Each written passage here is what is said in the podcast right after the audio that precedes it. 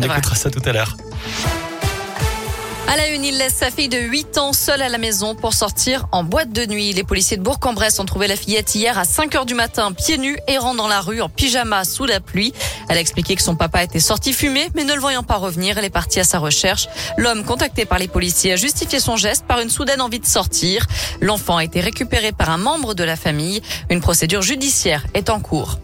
Lui se faisait passer pour un chauffeur VTC à la sortie des boîtes de nuit lyonnaises. Un homme de 39 ans sera jugé en appel cette semaine à Saint-Etienne pour le viol de trois jeunes filles.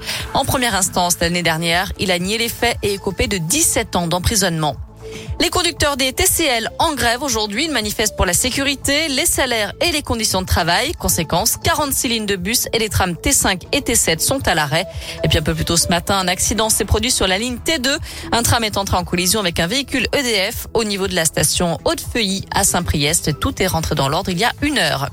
Autre manif, celle des salariés de l'IFSI de la Croix-Rouge. Ils ont manifesté un peu partout en France ce matin pour dénoncer la dégradation de leurs conditions de travail et les inégalités avec le secteur public. Ils réclament une revalorisation salariale de l'ensemble des formateurs en soins infirmiers. À suivre également cette semaine la colère des profs avec cet appel à la grève lancé pour jeudi. Les syndicats réclament de, des créations de postes, une revalorisation des salaires et de meilleures conditions de travail. Il faudra encore vivre avec le pass sanitaire. Un projet de loi pour le prolonger sera présenté le 13 octobre, d'après l'entourage du Premier ministre Jean Castex. Mais le gouvernement va quand même lâcher un peu de l'Est. Un conseil de défense est prévu mercredi.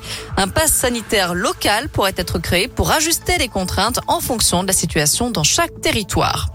La France a manqué à ses devoirs envers les harkis. Déclaration d'Emmanuel Macron ce matin. Il a demandé pardon à ses anciens combattants qui étaient aux côtés de l'armée française durant la guerre d'Algérie. Lors d'une cérémonie d'hommage à l'Elysée, le chef de l'État leur a promis une loi de réparation. À la page des sports, un coup dur pour l'Asvel. Raymar Morgan est à l'arrêt jusqu'à mi-octobre. L'intérieur américain souffre de douleurs récurrentes au dos. Il va donc manquer le premier match officiel de la saison, prévu le 1er octobre. Les Villeurbanais affronteront Kaunas en ouverture de l'Euroleague. Enfin, vous étiez plus de 8 millions ce week-end à profiter des journées européennes du patrimoine pour visiter des monuments ou des lieux remarquables du pays. Un chiffre en hausse par rapport à 2020 où l'événement avait été marqué malheureusement par la crise sanitaire. Voilà pour euh, l'essentiel de l'actu de ce lundi. On jette un œil bien sûr à la météo avant de se quitter, si ma page veut bien s'afficher. Voilà. Euh, pour cet après-midi, on regarde par la fenêtre. Hein. on, va, on voit tout de suite que ça va rester encore bien gris.